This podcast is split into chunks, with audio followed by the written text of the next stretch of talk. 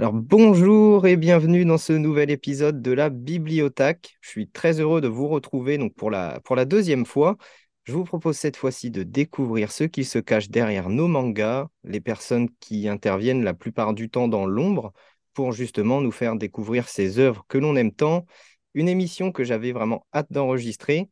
Vous l'avez vu dans le titre, on va parler de traduction. Et pour ce faire, je ne suis pas seul. J'ai le plaisir de recevoir Aline Cucor, qui exerce donc le métier de traductrice. Bonjour Aline. Bonjour, Tu vas bien? ça va, ça va et toi? Ça va, en forme, en forme. Donc, je suis vraiment très content de t'accueillir sur cet épisode. Euh, tu es la première invitée de, de ma série de podcasts. Donc voilà, c'est, c'est un grand moment pour moi. C'est un honneur. Bah, honneur partagé. Euh, ce que je vous propose et ce que je te propose, Aline, c'est dans un premier temps de faire un focus sur, euh, sur toi, vraiment ce qui va être ton, ton parcours, euh, ton quotidien, tes œuvres préférées. Et au fur et à mesure, on prendra un peu plus de, de hauteur sur le milieu de, de la traduction, j'ai envie de dire, et d'échanger vraiment sur, sur ce métier plus globalement. Euh, je te cache pas, voilà, comme on en avait déjà parlé en, en amont de l'émission, j'avais beaucoup de questions. Il y en a certaines que tu n'as pas forcément comprises non plus. Euh, mais ça va, on, on va, on va s'en sortir. Alors, je vous aller. propose de commencer sans plus tarder, mais avant ça, petit jingle.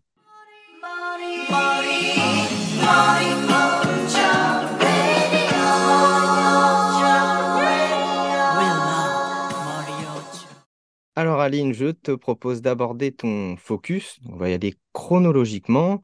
Euh, je suppose hein, que tu es une fan de, de manga. Euh, comment tu as découvert, toi, cet univers?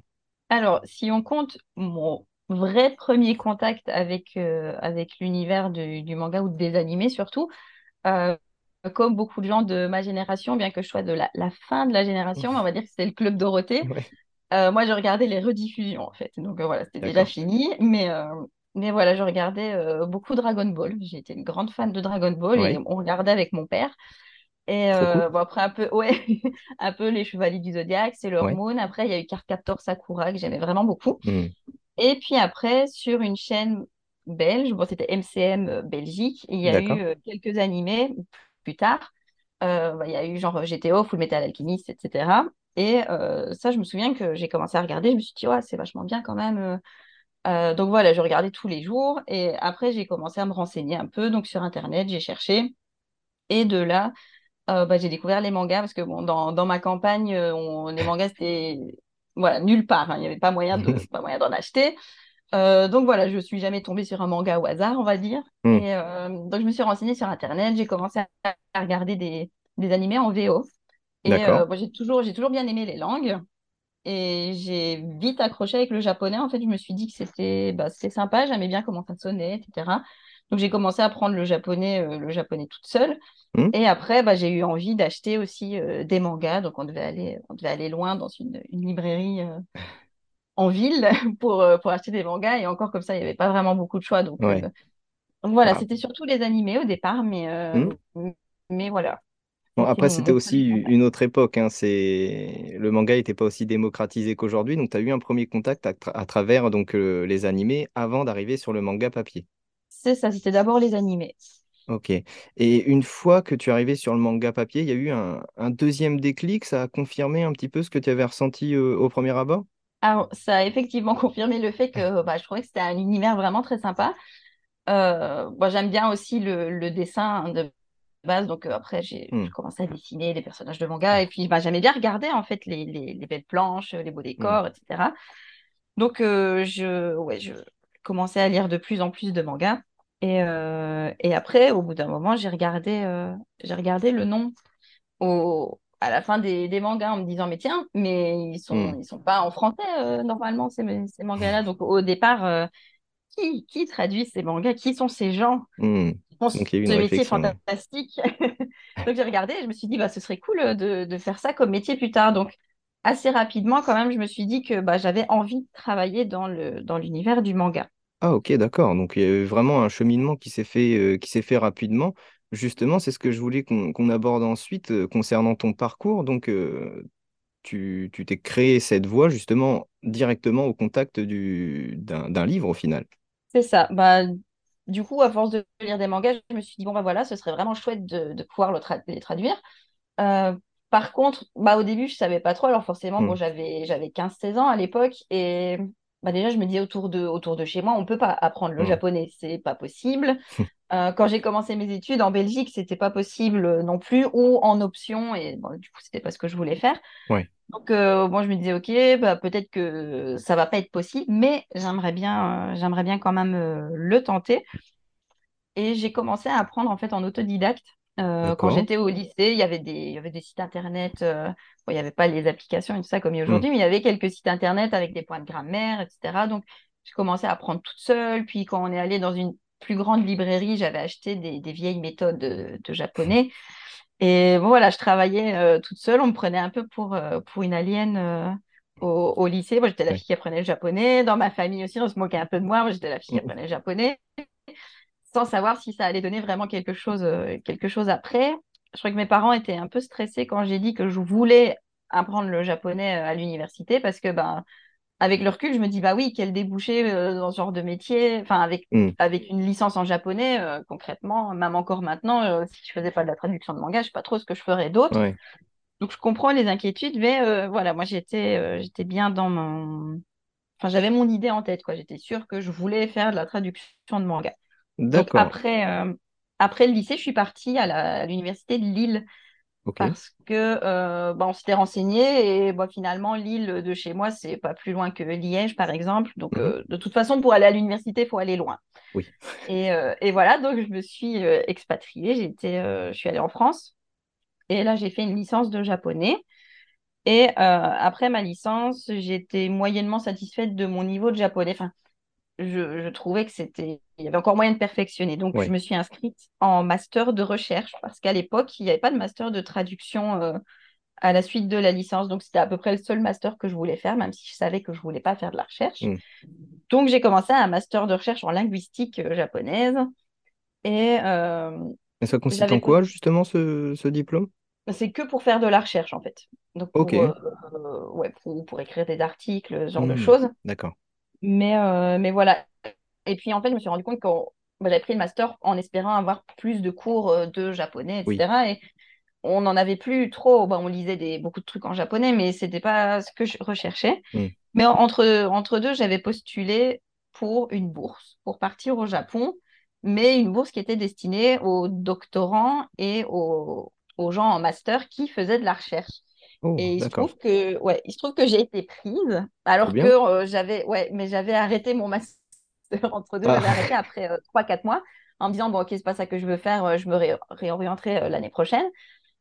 Puis j'ai reçu la lettre en disant que j'étais prise, donc l'année suivante, je me suis réinscrite dans le, le même master, en, toujours en première année, pour pouvoir partir. Et je suis partie, et donc là-bas, on avait des cours de japonais euh, intensifs. Mhm. Et on avait du temps consacré à nos recherches. Donc, j'avais quand même mes recherches euh, en, Oui. en linguistique japonaise que j'ai menées sur le côté. C'était hyper intéressant. hein. C'était un sujet qui, qui m'intéressait et qui m'aide dans mon travail. C'était un peu les, l'éthique de langage et les façons de parler des, des personnages dans la fiction, donc dans les mangas, en fonction de leur caractère. Oui, Donc, y a euh, souvent la blague, par exemple, des, des gens du Kansai, etc. Si tu m'arrêtes si je me trompe, qui ont des, des façons de parler ou des accents différents. Donc, euh, c'est, ça rentre là-dedans, j'imagine. Ça rentre aussi là-dedans. Ouais. C'est, les, les dialectes, en fait, rentrent aussi dans Hmm. les, ce qu'ils appellent les yakuwarigo. Mais euh, voilà, donc moi, j'ai étudié ça et je voulais étudier l'influence de, de cette façon de parler sur les gens qui apprennent le japonais parce que euh, ça, ça déforme un peu. Enfin, quand on apprend le japonais avec les animés, etc., bah, on a, on a des mécanismes et, bah, qui sont pas forcément corrects. Mais euh, bon, voilà, finalement, euh, bon, ça n'a ri- ça n'a pas abouti puisque quand je suis rentrée du Japon, euh, ce que je voulais, en fait, c'était vraiment les cours de japonais euh, intensifs au Hmm. Japon, l'ex- l'expérience de, de vie sur place, etc. Donc ça, je l'ai eu. Et, euh, et en rentrant, j'ai eu la chance de, euh, via une connaissance qui travaillait pour Boslov IDP, euh, qui venait d'ouvrir, euh, enfin maintenant c'est IDP et Hana, la collection Hana, D'accord. et qui font du boys love uniquement. Mhm. Et ils venaient de, de lancer la maison d'édition, en fait. Et je connaissais euh, quelqu'un qui travaillait là et qui m'a dit, bah, on cherche des traducteurs. Donc, je me suis dit, bon, ok, euh, le, lo- le boys love, c'est pas spécialement ce Hmm. que je veux traduire, mais je pas trop d'a priori non plus. Enfin, bon, voilà. Une première belle Et opportunité, quoi.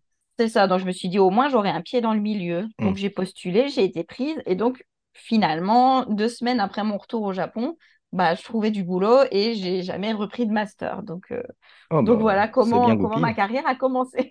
Bah, trop bien, trop bien. Oui, bah, j'ai de la chance. Oui, après, je pense que pff, un peu pour tout le monde, c'est fait d'opportunités aussi. Oui. Et donc aujourd'hui, tu es donc officiellement traductrice. Euh, et en quoi euh, consiste voilà, réellement ton métier? Je suppose hein, que c'est pas uniquement de la traduction pure et dure. Donc voilà, comment, comment se découpent tes journées? de, de quoi vraiment est, est constitué ce métier? Alors, euh, c'est la... enfin, dans le sens traduction pure et dure, bah, c'est sûr qu'il y a toujours une partie Hmm, d'adaptation parce qu'on n'a pas toujours la même, enfin, on n'a pas la même culture que, que les Japonais, on n'a pas le même humour, on n'a pas les mêmes, euh, les mêmes on n'a pas les références, mêmes etc. connaissances, les mêmes références, voilà, c'est ça. Donc, forcément, il y a de l'adaptation. On ne veut pas euh, tout traduire littéralement. J'ai envie de dire que ce serait trop facile, mais en fait, non, parce que ce serait presque plus, plus chiant. Enfin, voilà. Mais, euh, mais voilà, en général, euh, bon, déjà, moi, je travaille beaucoup mieux le matin, donc je me lève, euh, je me lève tôt et je commence Lève à tôt. travailler, euh, je commence à travailler tôt. Comme ça, je finis mes journées pas trop tard, en fait, c'est pas plus mal parce que je suis pas du tout efficace le soir. Je vais, je, je suis une petite vieille, en fait, moi, à 22h30, je suis dans mon lit, puis, puis je dors, et puis c'est très bien. J'ai besoin de mes ton 8 heures de sommeil. Donc, je peux pas, euh, il y a des traducteurs qui travaillent euh, jusque minuit ou qui font des journées euh, dingues, et je sais que je Hmm, peux pas le faire. Donc, euh, je l'ai déjà fait un peu. Maintenant, c'est... j'ai dit non. Mais ouais, voilà, donc je me lève tôt et je fais une grosse partie de, de ma journée le matin et exclusivement de la traduction. Parce que, bon, l'après-midi ou quand j'ai un petit coup de, un petit coup de barre, euh, je fais de la numérotation, par exemple. Donc, on reçoit les tomes euh, en VO ou enfin, en version papier ou en PDF parfois, et on doit toujours numéroter bah, les, les bulles et tous les textes, les onomatopées, etc. Et mine de rien, ça prend un peu de temps. Bon, c'est pas, euh, ça prend pas des heures non plus, mais euh, il, il faut le faire. Donc, on numérote les pages, on numérote les bulles, les textes, les onomatopées. Et bon, voilà, ça, on peut toujours le faire, bah, même quand on n'est pas top forme pour Oui. La numérotation, ça passe. Donc, en général, je garde ça pour, euh, pour plus tard dans ma journée ou pour lire les, les mangas que je vais devoir traduire, euh, traduire plus tard pour éventuellement noter un peu des petites choses. Enfin, disons que c'est bien de lire en avance pour connaître, pour connaître l'histoire hein, autant que possible déjà. hmm, Et euh, en plus, ça me permet d'évaluer un peu le temps que je vais passer par volume. Disons que s'il y a des, hmm. des endroits où il y a des jeux de mots un peu compliqués, où il y a de la recherche à faire, bah, je sais que voilà, sur euh, tel chapitre de tel tome, euh, je vais devoir y passer plus de temps. Donc, je peux mieux organiser mon planning. D'accord. Ok. Donc oui, même euh, à l'échelle d'une série, si c'est quelque chose que tu décèles comme étant plus complexe parce que ça traite d'un thème qui va être vraiment technique, tu peux aussi euh, voilà, planifier en amont par rapport à ça. Oui, c'est ça. Donc, quand, quand je découvre les séries, enfin, quand j'accepte de, de les traduire, forcément, je me renseigne. Puis, dès que j'ai dit oui et que je peux tout lire, je lis tout. Et là, bah, à partir de ce moment-là, je vais savoir si euh, la série va me prendre, plus ou moins de temps, en fait. Si ça va être euh, quelque chose de, de plus compliqué au niveau des recherches ou si c'est quelque chose qui va couler un peu tout seul. Mais justement, euh, j'avais une question par rapport à ça. J'imagine que c'est un cas un peu idyllique quand tu reçois une série complète. Comment tu comment tu t'adaptes quand tu reçois euh, un nouveau tome, que tu ne sais pas du coup ce qui va se passer dans les tomes d'après, mais je ne sais pas si tu vois ce que je veux dire. Des fois, tu vas devoir euh, adapter des choses qui vont euh, retrouver du sens dans 3, 4, 5 tomes. Comment, comment on jongle avec ça? Euh, on prend des risques. Alors, disons que en fait, il y a quand même, bon, pas la majorité des cas, mais il y a quand même des cas où on nous propose des séries qui sont déjà terminées au Japon. Donc ça, c'est l'idéal parce qu'on peut effectivement euh, tout, tout lire à l'avance et être Hmm, sûr de ce qu'on raconte. Après, et c'est d'autant plus vrai pour les séries qui sont très populaires et pour lesquelles les éditeurs se battent euh, très tôt dans la parution, hmm, euh, bah, c'est beaucoup pour les shonen en fait aussi. oui. Bon, pas que, mais, euh, mais voilà, on propose une série qui a euh, 3, 4, 5 tomes actuellement et euh, bah, peut-être qu'elle va en faire 20, 30 ou, ou plus. Mhm. Et à ce moment-là, ben, euh, il faut, il faut décider à un moment. Bon, c'est compliqué. On, parfois, on peut se dire qu'on va contacter l'auteur. On n'a pas le droit, nous, de contacter directement. Ah bon? Mais bah, ça se fait pas trop en fait et il faudrait contacter genre sur Twitter. On n'a pas les adresses euh, mail des, des Oui. gens, donc il faudrait contacter sur Twitter. Bon, c'est pas hyper pro. Hmm. Donc euh, après, peut-être qu'il y en a qui le font et moi, bah, moi, j'ai jamais osé en fait. Déjà, je suis timide et tout ça, donc euh, je crois que j'o- j'oserais pas trop.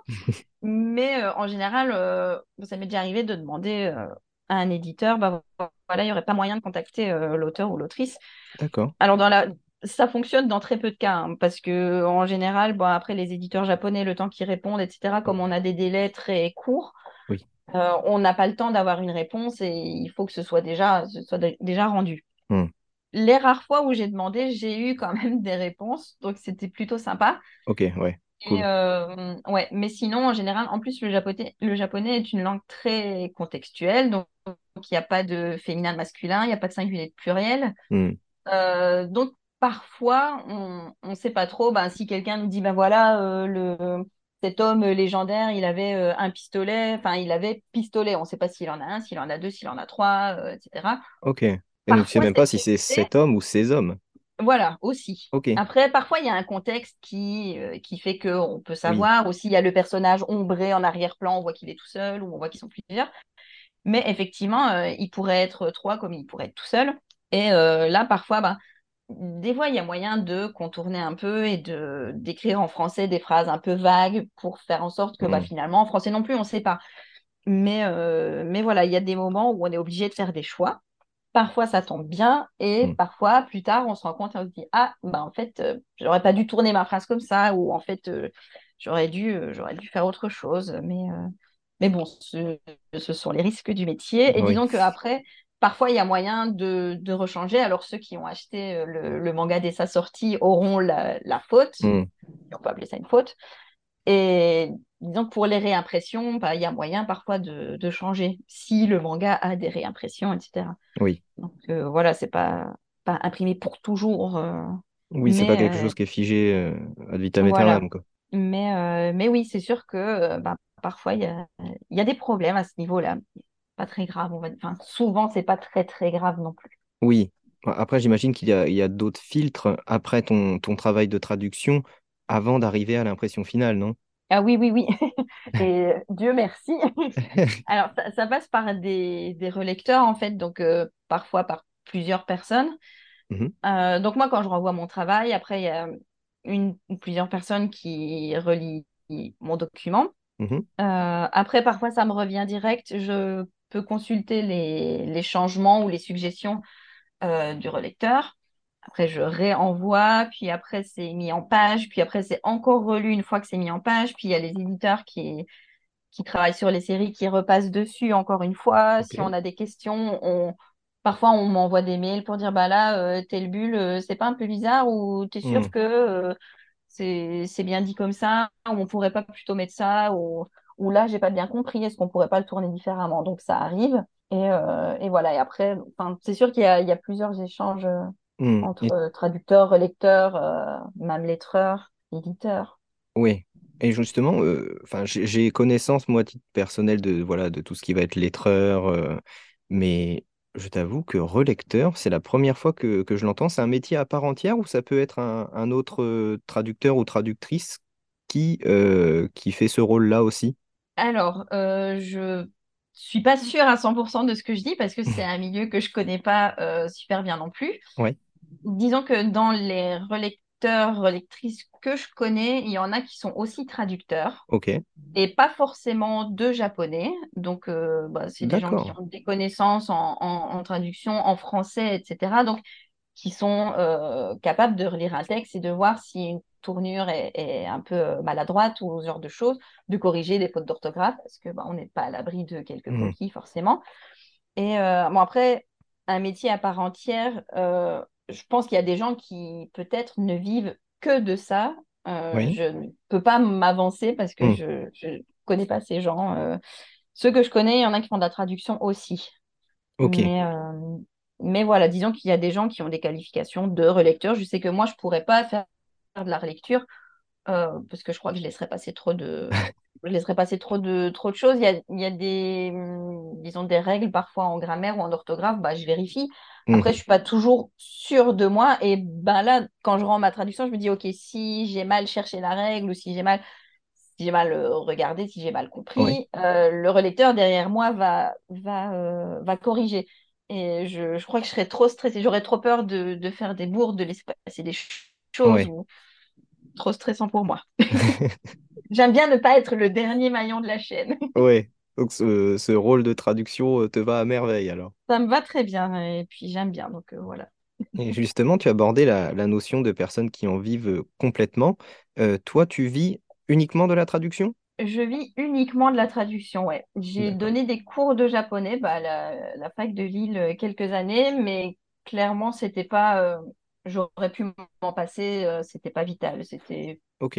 pour, pour me faire de l'expérience, euh, pour aider une ancienne prof qui me faisait un peu de peine. Voilà, mais, mais voilà, moi j'ai toujours. bah, après, c'est pour ça que je disais, j'ai eu de la chance, j'ai toujours vécu pleinement de la traduction. Bon, bah ça, c'est beau. C'est beau, c'est beau. Je pense que maintenant, on peut euh, de plus en plus en vivre. Après, il y a des gens qui ne veulent pas faire que de la traduction Hmm. parce que bah, peut-être ils ont envie de varier un peu les plaisirs. Oui. Mais, euh, mais je pense que maintenant, en plus, il y a des pénuries de traducteurs de manga, ce qui n'était Hmm. pas le cas quand je suis arrivée sur le marché. Mais aujourd'hui, il y a tellement de, bah, tellement de titres qui sortent rapidement et des nouvelles maisons d'édition qui émergent euh, d'un peu partout en même temps Hmm. que euh, bah, le- on est une denrée rare maintenant. Donc, euh, les, les maisons d'édition recrutent constamment. Donc, quand on arrive sur le marché, je pense qu'on a plus de chances de euh, pouvoir trouver un peu du travail à droite à gauche et de se faire plusieurs clients assez rapidement. Je dis pas Donc, du jour au lendemain non plus, mais euh, oui. plus facilement quand même qu'il y a une dizaine d'années. Ouais, j'imagine, oui. Je voulais dire à destination des, des potentiels auditeurs qui voudraient se lancer dans le métier de la traduction, euh, est-ce que c'est de l'auto-entreprise ou est-ce que c'est un métier où on est embauché par une maison d'édition? Comment, comment ça se passe? Alors, la plupart du temps, c'est on est en freelance, donc Mhm. auto-entrepreneur. D'accord. Alors, je sais qu'en France, il y a un espèce de double statut avec euh, artiste-auteur, apparemment. Euh, mais là, je peux pas trop renseigner parce qu'en Belgique, c'est c'est pas pareil. Donc, moi, je suis juste auto-entrepreneuse. Mhm. Mais dans tous les cas, on n'est pas salarié. Euh, c'est très, très rare. Je pense qu'il y a des... Et encore, non, j'allais dire, il y a des gens qui fonctionnent euh, avec des studios, en fait, donc ils font partie de studios. Hmm. Mais euh, même comme ça, je pense pas que ce soit considéré comme salarié. Je pense que les gens sont en freelance quand même. Et les maisons d'édition n'embauchent n'embauchent aucun traducteur salarié ou vraiment très peu. Enfin, faut vraiment que ce soit une exception, à mon avis. Mais voilà, oui, donc c'est du, du freelance. D'accord. D'où le fait que ce soit un peu risqué au début parce Hmm. que bah, faut essayer de se faire des clients assez vite parce que sinon, bah, on a des cotisations sociales à payer, Ouais. etc. et pas de revenus. Donc, euh, voilà, c'est ça qui fait peur, en fait, je pense. C'est le moment où on se lance. Ah, C'est un moment où on se lance, oui, qui, qui peut être compliqué. Mine de rien, j'ai l'impression qu'il y a quand même. euh, Le, le tableau n'est pas tout noir parce que j'ai l'impression qu'il y a quand même du, du boulot pour tout le monde, j'ai envie de dire. Il y a du boulot, il y a du boulot pour tout le monde. Alors, moi, quand je suis arrivée sur le, sur le marché, c'était pas le cas, c'était Hmm. bouché et, et on avait très peu de contacts les uns avec les autres. Mais maintenant, enfin, j'allais dire, c'était c'était plus compétitif, en fait. Donc, je pense que les gens ne, ne se donnaient pas les tuyaux parce que, bah voilà, on Hmm. disait, ben, si je lui dis de postuler là, après, moi, j'aurai plus de boulot. Euh, et je comprenais un peu euh, cette mentalité, évidemment. Mais maintenant, tout le monde, euh, j'ai l'impression que beaucoup de traducteurs sont débordés et on a un Discord commun où on a des, des salons qui nous sont réservés. Donc, on, on discute entre nous et c'est vrai que c'est assez plaisant parce que c'est un métier dans lequel on est assez isolé, en fait, Ouais. puisqu'on est chacun chez nous, euh, un peu éparpillés dans tous les coins de la France, au Japon, en Belgique. Et, euh, et là, ça nous permet de, de vraiment discuter ensemble et de nous filer des tuyaux, puisque maintenant, euh, tout le monde a du boulot. Enfin, je sais que moi, on m'a déjà, par exemple, proposé du, du boulot et j'ai dit, bah, je peux pas. Et puis, j'ai, fait passer le mot. Il y en a d'autres qui font pareil. Et euh, voilà, on, on peut dire, bah, tiens, en ce moment, je pense que telle maison d'édition recrute, euh, ceux qui veulent tenter, euh, envoyer un mail ou... Donc Donc aujourd'hui, voilà, on est quand même sur quelque chose de très bienveillant, j'ai l'impression. c'est plutôt bienveillant, j'ai l'impression. Après, je connais pas tous les Oui. traducteurs non plus, mais, euh, mais là, de ce que j'en vois et des- les gens qui participent dans le, dans le Discord, oui, c'est très bienveillant. Bah, franchement, c'est top. Oui, Ce oui, système de Discord, etc., c'est vraiment génial. ouais, c'est chouette. Et tu abordais la, le fait d'être assez solitaire. Comment tu, tu vis ça au, au jour le jour? Alors, moi, je suis quelqu'un de casanier, déjà au départ. Donc, euh, en fait, ça m'arrange de ne pas sortir, de ne pas me mêler à la foule. Ouais. Euh, voilà. Bon, après, j'ai, des amis et j'ai de la famille que je vois régulièrement et j'adore les voir et, et j'aime bien les interactions sociales quand même, mais avec les gens que je connais. Oui. Donc, euh, donc ça me manque pas. Et parfois même, on va dire, les interactions sociales m'épuisent. Donc, euh, trop, trop de gens d'un coup, etc. J'ai besoin d'être seule et bah, j'aime bien être toute seule chez moi, en fait. Donc, euh, ça ne me pèse pas. Le fait de ne pas avoir de collègues directement que je vois tous les jours ne me manque absolument pas. Et pour organiser mon, mon quotidien, bah, moi, je trouve ça plutôt sympa parce que ben, en théorie, je me lève quand je veux, je travaille quand je veux, euh, je peux, je peux travailler en pyjama, c'est d'ailleurs ce que je fais euh, tous les matins. Mais, euh, mais voilà, je trouve qu'il y a beaucoup moins de contraintes, bon, des contraintes sociales. Après, il y a la contrainte de, euh, bah voilà, faut s'imposer un planning, Hmm. euh, parce que sinon, c'est très facile au début de se dire, ben, justement, je peux le faire quand je veux, donc je me lève à midi, euh, je glande un peu, puis finalement, on arrive à la deadline et, euh, et rien n'est fait. Hmm. Donc euh, voilà, c'est il y a des avantages et des inconvénients, mais moi ça me ça me plaît bien. Donc oui, donc il faut quand même une certaine rigueur euh, Il faut il faut de la rigueur, ça c'est sûr.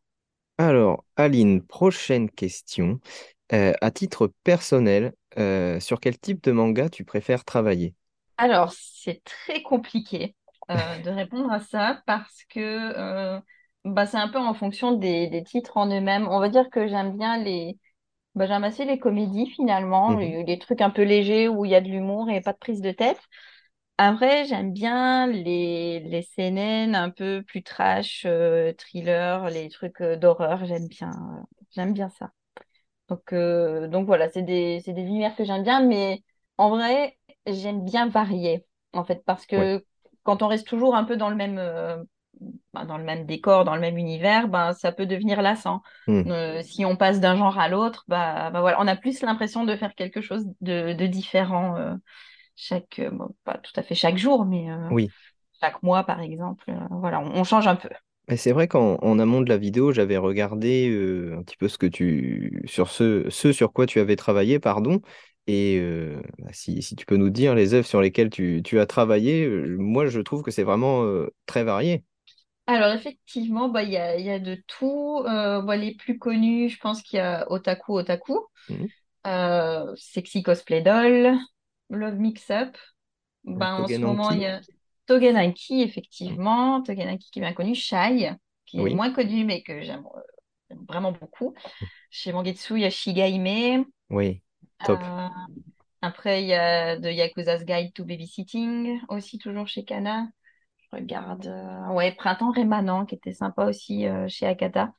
Truc de. avec une boucle temporelle, tout ça. Mhm. Bofuri chez Manabooks, truc de jeu vidéo Oui, qui est très sympa aussi. Après, j'ai fait beaucoup de. J'ai fait pas mal de shoujo euh, en mode amour lycéen, oui. tout ça. Donc, euh, bon, ça, c'est sympa aussi. Euh, mais oui, c'est vrai que j'ai fait, j'ai fait un peu de tout.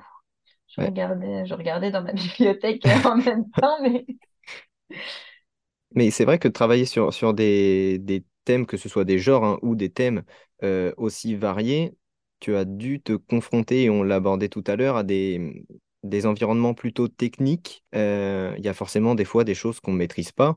Euh, je pense là comme ça à Dr Stone. Euh, la personne qui traduit Dr Stone, à mon avis, fait pas mal de recherches.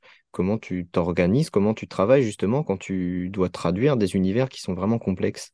Alors, moi, je pense qu'il y a des sujets que je refuserais quand même Hmm. à cause de ça. Bah, on va dire que en, en acceptant le, le travail, on sait à quoi s'attendre. Donc, Oui, euh, je sais que je vais potentiellement euh, devoir faire beaucoup, beaucoup de recherches.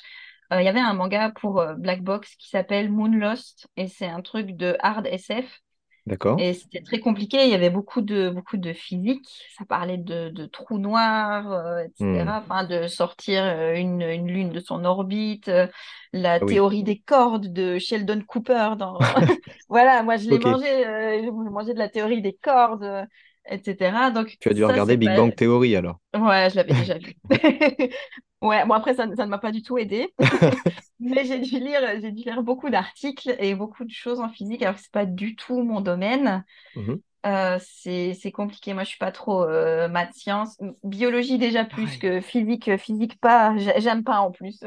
Donc voilà. Mais euh, après, le manga il est très intéressant, mais c'est le genre de truc que je préfère lire que traduire en fait. Oui. prends plus de plaisir. C'était sympa et quand je l'ai eu fini, j'étais hyper fière de moi et je suis toujours très fière de l'avoir traduit Hmm. parce que je sais que à mon niveau, euh, c'est quelque chose où ça a été compliqué au niveau de la recherche. Mais heureusement, euh, chez Black Box, en fait, il fonctionne, euh, il un peu différemment. Donc, il y avait traduction et adaptation. Donc, on pouvait se permettre de, bah, de moins travailler les phrases. Il y avait quelqu'un qui qui retravaillait derrière. Et bah, donc là, sur cette série, en fait, ça faisait quelqu'un qui, de son côté, faisait les mêmes recherches que moi, en fait. Hmm. Donc, ça confirmait, euh, ça confirmait un peu ce que je trouvais. Ou parfois, bah, on se disait, bah, tiens, euh, toi, tu l'as compris comme ça, cette théorie. Moi, je me demande s'il n'y a pas plutôt ça.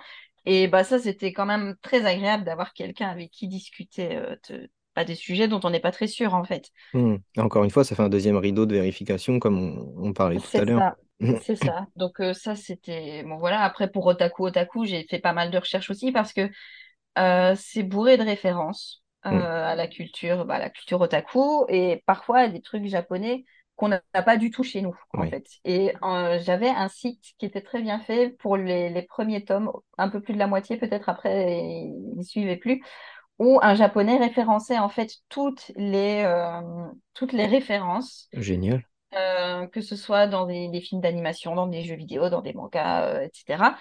Donc, je savais qu'à telle page, il y avait une référence à côté de laquelle je serais peut-être passée. Et bon, Hmm. après, euh, se pose le problème de savoir si euh, la référence est adaptable ou pas du tout, euh, pas du tout chez nous. Je me souviens, il y a des trucs qui passent inaperçus. Enfin, il y avait une phrase, c'était, c'était une phrase de Lupin et le château de Cagliostro, je crois. D'accord. Et il sortait une phrase, mais alors moi j'ai cherché des j'ai cherché l'extrait du film mais en VF puisque Mhm. je me dis ben je peux pas enfin ça ne sert à rien d'adapter ou les sous-titres Oui. faut la VF donc j'ai cherché le passage pour voir la VF, remettre la VF et après je me dis mais personne ne va savoir que c'est la phrase à telle minute du film et je l'ai fait quand même mais en me disant ouais il y a peut-être quelqu'un qui va le remarquer. Voilà, donc ça c'était compliqué, je l'ai fait. Après il y avait euh, il y a un manga, c'est Kaiji, quelque chose comme ça. C'est un gars qui parie, euh, qui fait des paris D'accord. j'ai pas la euh, référence. Mais je le connais pas hyper bien, mais je sais que beaucoup de gens là, espèrent le voir chez nous. Et euh, il y avait une référence à ça, en fait, où c'est. Bon, on voyait, j'ai reconnu les visages. Donc je me suis dit, ah ouais, c'est ce manga-là. Et il y avait les onomatopées à côté. Et c'est l'onomatopée du moment où euh, il a fait, il a lancé son pari et il attend les résultats, un peu de tension qui monte. Je me dis, ça, c'est pas, pas adaptable. Le manga n'existe Hmm. même pas chez nous. Sinon, j'aurais cherché euh, l'onomatopée utilisée dans ce cas-là. Mais bon, parfois, il y a des, des, des références qui flopent un peu puisqu'on ne peut pas euh, adapter. Donc, ça fait beaucoup de recherches pour finalement se dire, Hum, en fait, non. Oui. Mais euh, bon, ça fait partie du jeu, hein, c'était, intéressant aussi. Mais oui, c'est sûr qu'il faut toujours prévoir un temps pour la recherche, en fait. Hmm. Oui, donc comme ça, après, tu peux, tu peux planifier ton, ton travail aussi en fonction de ça. Et Ouais. toujours dans cette optique de, de recherche, cette fois-ci, on n'est pas nécessairement sur euh, des domaines techniques, mais tu l'as abordé, euh, les onomatopées. Alors au Japon, euh, ils ont des, onomatopées pour à peu près tout, hein, on est d'accord.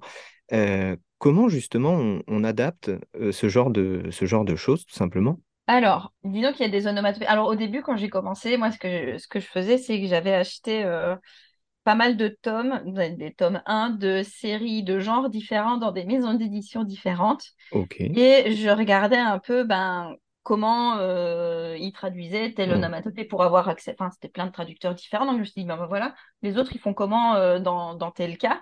Donc, j'ai fait un peu de ça au départ. Et après, j'ai pris des, bah, des mécanismes un peu en me basant là-dessus, en me disant, ah, bah, moi, je l'aime mieux en changeant une lettre ou pour faire mes, mes propres onomatopées, on va dire.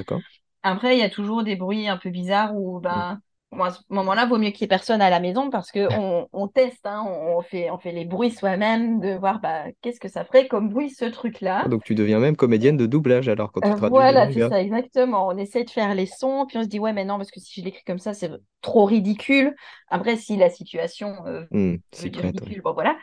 Mais, euh, mais voilà, donc faut, faut un peu se casser la tête parfois. Le pire, euh, le pire, c'est les onomat- les onomatopées qui décrivent des choses. Donc le soleil couchant. Voilà, il y a une onomatopée pour le soleil couchant, le soleil qui brille, euh, ce genre de choses. Bah, ça, chez nous, on n'a pas trop. Hmm. Donc, euh, faut être créatif. il y a des maisons d'édition qui tolèrent des, des petits mots. En fait, quand un personnage salue quelqu'un, on peut mettre hoche, genre il hoche la tête. Ou... Mm, mm.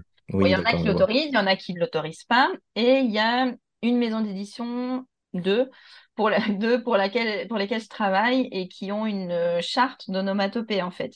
Donc, on te dit, dans tel cas, quelqu'un qui, qui fait tomber, enfin, un corps qui tombe, c'est telle onomatopée, une porte qui claque, c'est telle onomatopée, le tonnerre, c'est telle onomatopée, point.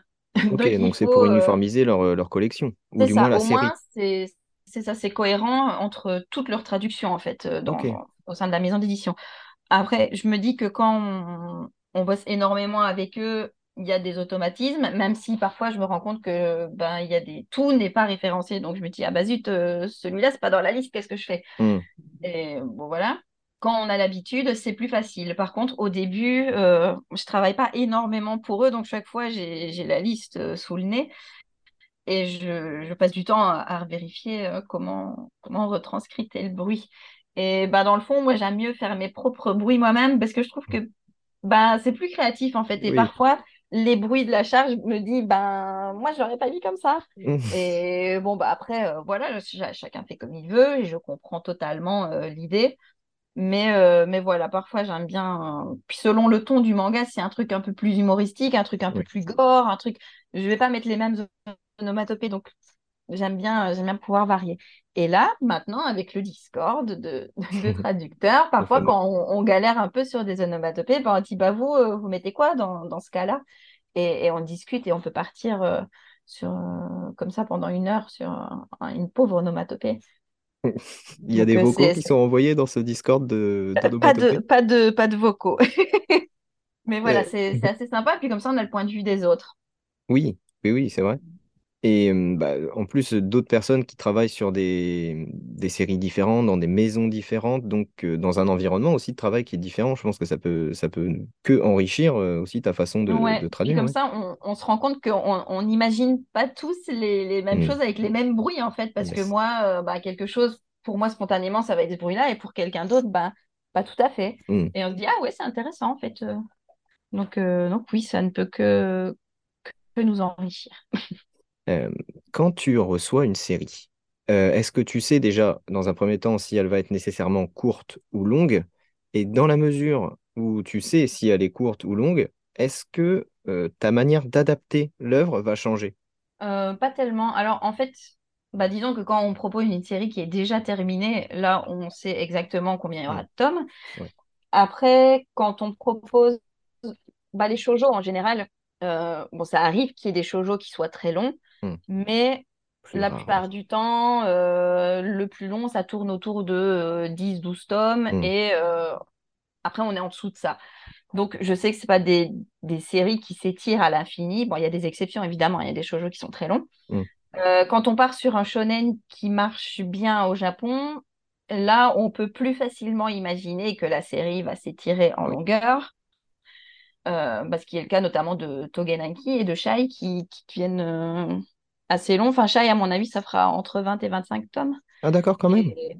Ouais, bah là, il y a euh, le tome 17 euh, qui est sorti, j'ai traduit. Il y a le tome 18 qui doit sortir en mars. Ok. Et je vois à peu près ce qui reste à faire dans l'histoire. Hmm. Donc, après, entre 20 et 25 tomes. Plus proche de 20 peut-être, mais euh, après, sauf si ça marche. Je crois pas qu'il marche exceptionnellement au Japon. Un animé a quand même été annoncé, donc voilà. Mais à moins qu'ils repartent après sur un autre arc, c'est toujours possible, Hmm. mais je suis pas sûre. Togenaki, pareil, au Japon, il marche du tonnerre. D'accord. Et, euh, et c'est quelque chose qui est parti pour durer. Donc là, quand on m'a proposé ces deux séries-là, je me suis dit, OK, c'est des, des shonen, du shonen champion qui ont l'air de marcher quand même plutôt bien. Donc je savais Hmm. à quoi m'attendre. Enfin, je pouvais me dire, OK, ça va euh, faire au moins 20 tomes. Euh, par contre, ça ne change pas grand-chose à ma façon d'adapter euh, d'adapter la série. En fait, c'est juste que Hmm. je me, je sais que potentiellement, je fais un peu plus attention. Des tournures un peu ambiguës, je me dis, Hmm, là, il y a peut-être quelque chose qui va être révélé euh, beaucoup plus tard. Donc, j'essaye de rester vague dans mes tournures. Euh, Oui, toujours dans pas quand la série, prise de risque qu'on abordait tout à l'heure. Qui n'arrive pas quand euh, la série est déjà terminée. Après, ça peut être une série qui fait moins de 10 tomes, mais si elle vient de commencer au Japon, l'enjeu elle-même, qu'elle fasse 10 tomes ou qu'elle en fasse 30, Oui. si je ne sais pas ce qu'il y a ensuite et qu'il y a un risque, ben, ma façon d'adapter, oui, va être un peu différente. Hmm. Et justement, dans, dans tout ce métier de l'adaptation, euh, est-ce qu'il peut arriver de travailler à plusieurs traducteurs sur le même manga ou sur la même série? Manga, je parle d'un tome ou euh, sur toute la série? Euh, alors, je pense que oui, parce que euh, bon, dans, dans certains tomes que j'ai, j'ai déjà vu qu'il y avait euh, plusieurs noms de traducteurs, enfin Hmm. deux noms de traducteurs. Donc, je sais qu'il y en a qui ont déjà fonctionné au moins en binôme, au moins Mhm. pendant un moment, ou qui le font de temps en temps. Donc, ça arrive qu'il y en ait qui travaillent en binôme. Euh, c'est pas le cas le plus répandu, je pense. Après, il peut y avoir le cas aussi de bah, une série très longue, par exemple et euh, quelqu'un qui, enfin le traducteur qui est euh, dans la capacité de continuer pour, euh, pour cause de maladie ou problème Oui. personnel ou autre pendant, admettons, pendant trois, trois mois, il est, il est hors circuit. Ben, on va demander à quelqu'un de, de reprendre la série euh, le, le temps qu'il revienne. Donc à ce moment-là, il y aura quelqu'un d'autre dessus, mais euh, temporairement. Hmm. Est-ce que toi, tu as des libertés, euh, on va dire, dans l'adaptation euh, de l'humour, par exemple, ou dans les traits de certains personnages, ou est-ce que c'est quelque chose de très euh, strict dans l'adaptation? Parce que, encore une fois, euh, que ce soit bah, l'humour ou même les références sont différentes du, du Japon à la France, est-ce que vraiment un- toi ou même les traducteurs en général ont un delta pour adapter les choses? Alors, on a toujours, bah déjà, on a toujours plus ou moins notre, chacun notre patte, puisqu'on a tous Hmm, un peu d'éthique de langage ou, ou une façon de parler, des mots qu'on utilise plus souvent, des, des expressions. Donc, voilà, ça, c'est toujours un peu euh, en fonction du traducteur. Après, bon, le but, c'est, quand même de rester le plus fidèle possible euh, au manga. Donc, on peut pas non plus prendre euh, trop, trop de liberté, comme ils faisaient parfois sur les, les VF d'animé oui. il y a, il y a 30 ans bah, du club, club Dorothée notamment, on, on, on peut plus faire ça. Mais donc, on doit rester fidèle quand même à l'idée de départ. Mais après, c'est sûr que euh, bah, il y a autant de traductions que de traducteurs, en fait, parce qu'on on a tous euh, une façon de, de penser différente, on a tous des, des formulations différentes.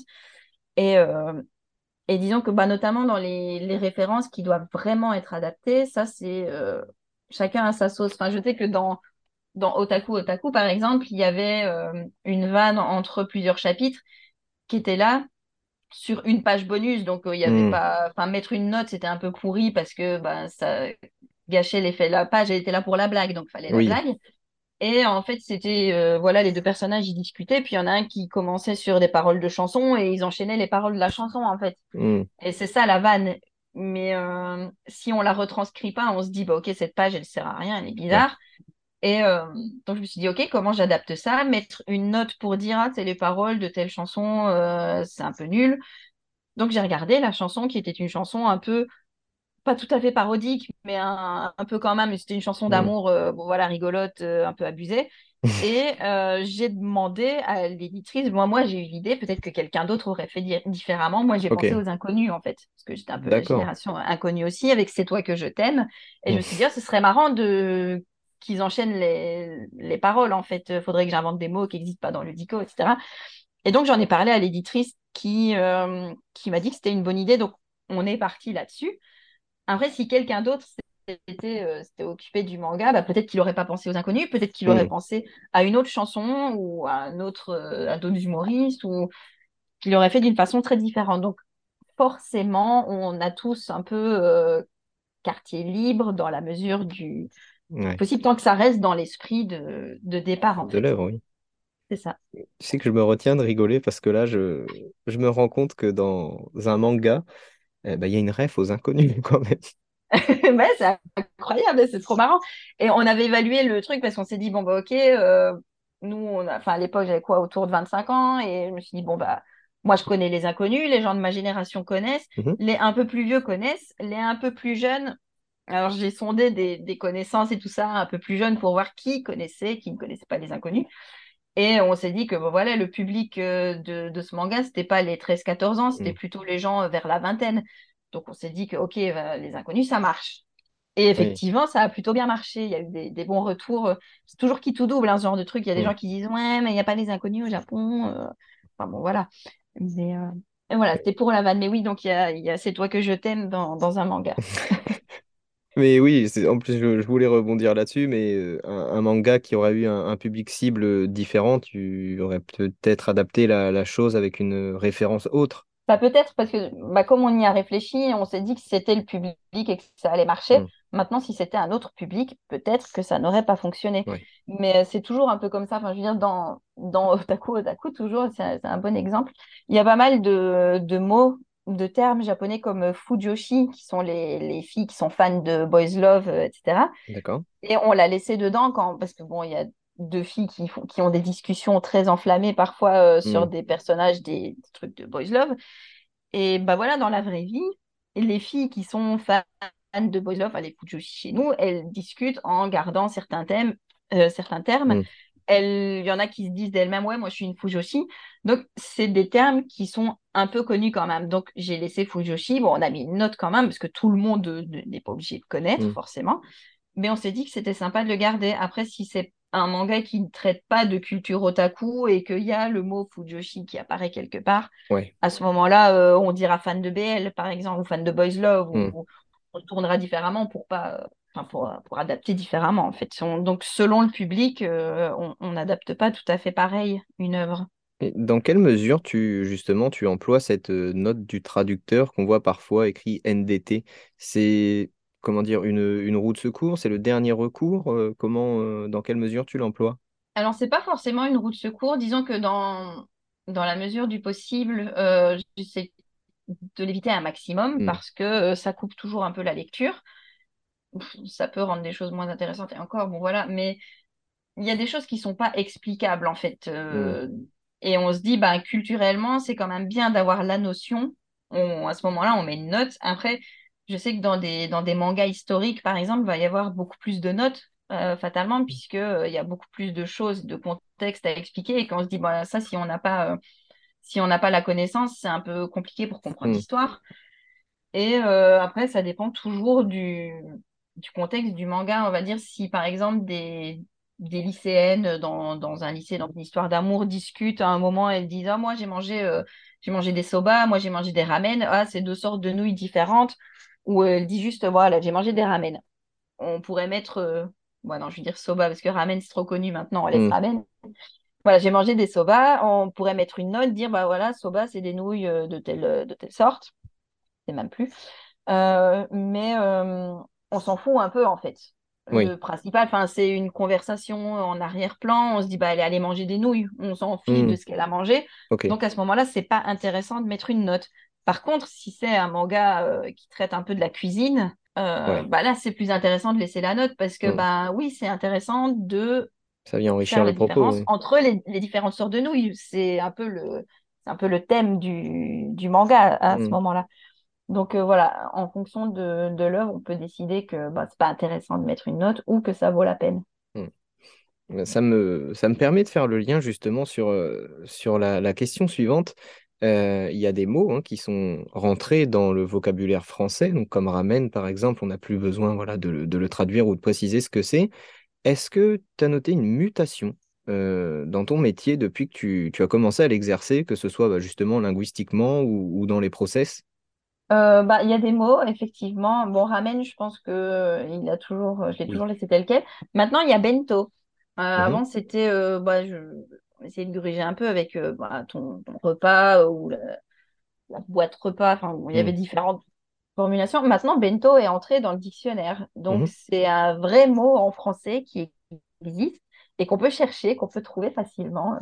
Donc, euh, maintenant, on- moi, je note bento parce que euh, je me dis que bah, maintenant, les gens savent ce que c'est la Oui, plupart du temps. Et que si on ne connaît pas ce mot éventuellement et qu'on fait la démarche d'aller le chercher, bah, on le trouve très, très facilement. Donc, il y a quelques mots comme ça qui rentrent, euh, qui rentrent parfois dans le, dans le vocabulaire en cours de route, hein, mais après, pas énormément, mais il y en a de temps en temps. Enfin, je sais que par exemple, onigiri, je mets toujours boulette de riz, parce que onigiri, ouais, ouais, c'est beaucoup plus long à écrire, mais, euh, mais ouais, onigiri, euh, J'ai un peu de mal. Pourtant, euh, vi- visuellement, c'est quelque chose du plus longtemps que je me rappelle. ouais, Dans presque tous les mangas, on en voit, donc euh, ouais, ça m'étonne encore. euh. effectivement. Et je vois, enfin, je pense que la, la majorité des traducteurs, parce que quand je vois des traductions, c'est plus souvent boulettes de riz. Mais ça me choque, ça me choquerait pas si je voyais onigiri, mais bon, moi, je me dis que bah, je suis Oui. un peu biaisée. Mais, euh, mais ouais, il y a des choses comme ça. Après, je me dis que, bah, disons que boulette de riz, c'est très clair. C'est vraiment une boulette de riz que Mhm. bento, panier repas, boîte repas, euh, juste repas, mais c'est pas tout à fait ça. Le terme est un peu plus vague et si on voulait le mettre totalement en français, bon, ce serait un truc euh, chiant et long, ou Ouais. moche. Mhm. Donc je me dis, bon, voilà, bento, c'est simple. Onigiri, je sais Ouais, pas, je me dis que plus technique, ouais. Ouais, Donc c'est Enfin, vrai. c'est vraiment au cas par cas et traducteur par traducteur, quand même. Oui, et donc au-delà de, de tout ce pan euh, vocabulaire, euh, au niveau des, des techniques, je pense que de toute façon, au niveau des, des supports, donc euh, que maintenant, voilà, il y a le PDF, il y a le Discord, je pense que ça, c'est des choses qui n'existaient pas avant. Euh, est-ce qu'il y a d'autres choses qui ont, qui ont bougé dans, dans ton métier? Hmm, c'est une bonne question. Hmm, Je je pense que bah moi, quand j'ai commencé, il n'y avait pas de P- enfin, pas de PDF, si, il y avait des PDF, mais on travaillait quand même toujours sur manga papier. Maintenant, il y a Mhm. peut-être de plus en plus de maisons d'édition qui envoient directement le PDF, on numérote sur PDF, etc. Bon, moi, j'aime moins, Mhm. mais au moins qu'on ait la possibilité de choisir, parce qu'il y en a qui préfèrent sur PDF. Moi, j'aime mieux limiter mon temps sur écran, parce que je suis déjà beaucoup sur l'écran quand je traduis. Euh, mais donc ça, ça a tendance à se démocratiser un peu le, le format PDF pour, euh, pour indexer le, le tome. Euh, le, dis- ouais, le Discord. euh, disons que c'était déjà un, un milieu où tout fonctionne, enfin, presque tout fonctionnait de manière numérique dans le sens où euh, on échangeait que par mail euh, Mhm. ou par téléphone. Hum, Et ça, bah, ça, ça change pas en fait. Le, le process reste le même.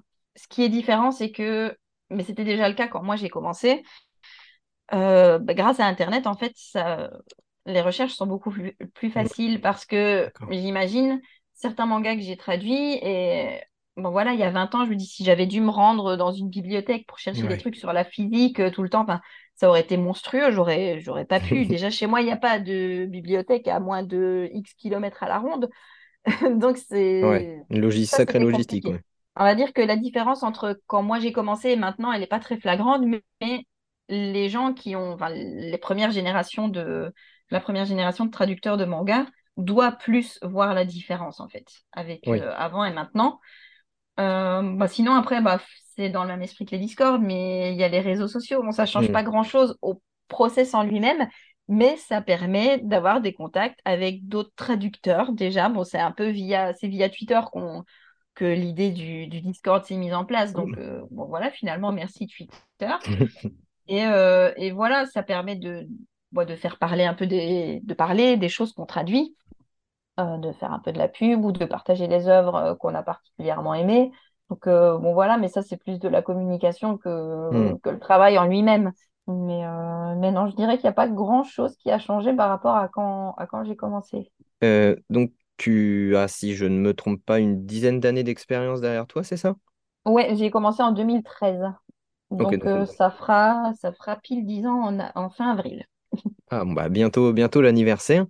Euh, Ouais, est-ce que tu aurais un mot en particulier euh, pour quelqu'un qui voudrait se lancer justement dans, dans ce métier de traduction? bah, je dirais, lancez-vous. Parce que on en cherche maintenant. Donc, il y a, il y a des places, il y a des places à prendre, forcément. Donc, c'est, c'est plus un métier bouché, c'est plus un métier qui doit faire peur, euh, comme pouvait éventuellement faire peur avant. Il y a, y a de la place. euh, ça pourrait éventuellement soulager les, les traducteurs qui sont un peu débordés. Donc, euh, donc, ne pas avoir peur. Par contre, il faut, comment dire, il faut pas attendre que le travail, euh, le travail vienne tout seul. Il faut démarcher un peu. Mhm. Forcément, au début, bah, faut, je pense qu'on a place, presque ouais. tous commencé comme ça. Donc, on envoie euh, des, des candidatures spontanées, en fait, aux maisons d'édition. On cherche leurs contacts sur Internet, sur, sur leur site Internet, hein, adresse de contact. Puis maintenant, avec les réseaux sociaux, je sais qu'il y en a qui envoient sur euh, Instagram, Twitter, euh, Oui. Facebook des, des messages directement au, CM qui relaient l'information. Donc voilà, faut, faut se bouger un peu quand même. Euh, s'il y a une réponse négative ou pas de réponse du tout, c'est pas grave. Deux mois plus tard, on retente ou même un mois plus tard parce Mhm. que Euh, peut-être qu'à tel moment, ils ont besoin de personne, mais que euh, voilà, six semaines plus tard, ils vont chercher quelqu'un parce que un traducteur les a lâchés, parce qu'ils ont des nouvelles séries et que personne n'est Hmm. disponible. Donc voilà, faut, faut relancer régulièrement. Et mais voilà, donc ça, on peut se lancer facilement, mais faut, faut se bouger un minimum. Oui, il faut avoir quand même un minimum d'envie. Bah, euh, faut la motivation en fait, et je me dis que peut-être il y en a qui trient un peu sur le tas en se disant bon bah lui, il a essayé une fois, puis il a laissé tomber, hmm, alors que lui, il renvoie, peut-être qu'il en veut. Ouais, Après, j'en je sais rien, peut-être pas, mais dans certaines boîtes, ça fonctionne un peu comme ça aussi. Donc, il faut montrer qu'on qu'on est motivé quand même. Oui, bah, de toute façon, bah, ouais, avec l'envie, et puis je pense que de toute façon, on n'a rien sans rien. Donc si on n'en voit pas, c'est sûr qu'on peut pas. Ben euh, voilà, c'est c'est comme partout en fait. C'est Oui, pas spécialement pour la traduction de manga, c'est mais voilà. mais en tout cas, c'est une branche dans laquelle il y a du boulot. Voilà. Pour le moment, ouais, il y a du boulot, c'est sûr. Donc voilà, tu es la première à participer à, à ce format. Je t'en remercie encore une fois. Je Et te remercie avant de m'avoir justement, invité. ah bah, c'est avec grand plaisir, c'est avec grand plaisir. Et euh, j'aimerais instaurer une petite euh, routine, voilà, on va dire, sur, sur les émissions pour lesquelles j'aurai des, des invités. Euh, je vais te poser trois petites questions. Euh, la première, c'est si tu devais envoyer un film dans l'espace, dans l'espoir qu'il soit vu par une civilisation extraterrestre, ce serait quoi? Alors, très compliqué. Euh, J'aime beaucoup de films, mais j'ai toujours du mal à choisir un, un genre number one ou ce genre de truc. Mais, mais je suis plutôt, je vais partir sur un truc genre, genre E.T. en fait, parce que je trouverais ça trop drôle que bah, des extraterrestres voient un film, trouvent un film euh, sur notre planète et que ce soit un film avec des extraterrestres. J'avoue que C'est c'est quand pas même mal. incroyable. Surtout s'ils ressemblent pas du tout à E.T., ils vont trop mal le prendre. Ouais, puis où ils vont se dire, ah merde, il y a encore, euh, ça se trouve, c'est un vrai enregistrement, il y a d'autres gens encore quelque part, faut qu'on cherche. euh, Ils seraient perplexes et tout. En vrai, ce, ce serait marrant. C'est pas faux, j'y avais pas pensé en plus. Euh, si tu devais écouter qu'un album pour le reste de ta vie, ce serait lequel? Alors, News Best, truc que personne connaît, c'est un album best-of du, du groupe News, qui est un boys band japonais euh, de l'agence Johnny's. Bon, maintenant, ils ont perdu de plus en plus de membres. En fait, c'est un groupe que j'aimais bien écouter à la fac. Mhm. Ça me mettait toujours de bonne humeur, en fait. Donc, euh, pour moi, c'est le groupe que j'écoute toujours. J'aime toujours.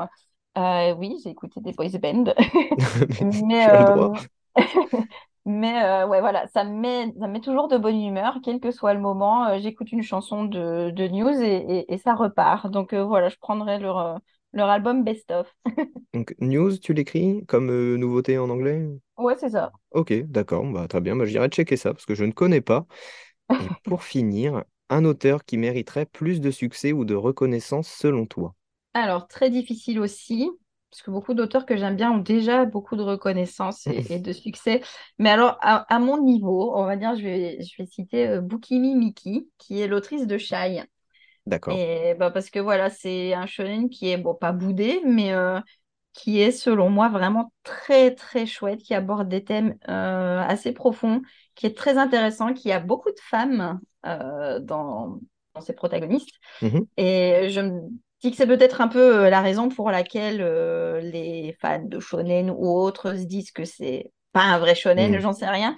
Mais euh, voilà, peut-être qu'il y a certains a priori, et je me dis que son histoire est incroyable. Euh, la mise en scène, les dessins, enfin, tout est vraiment bien, et que ça mériterait d'être euh, d'être lu et connu par, par beaucoup plus de monde. Ouais, donc tu penses que, que le, le fait qu'il y ait beaucoup de protagonistes féminines, ça peut être euh, une barrière? Alors, l'héroïne, c'est une fille timide de 14 ans.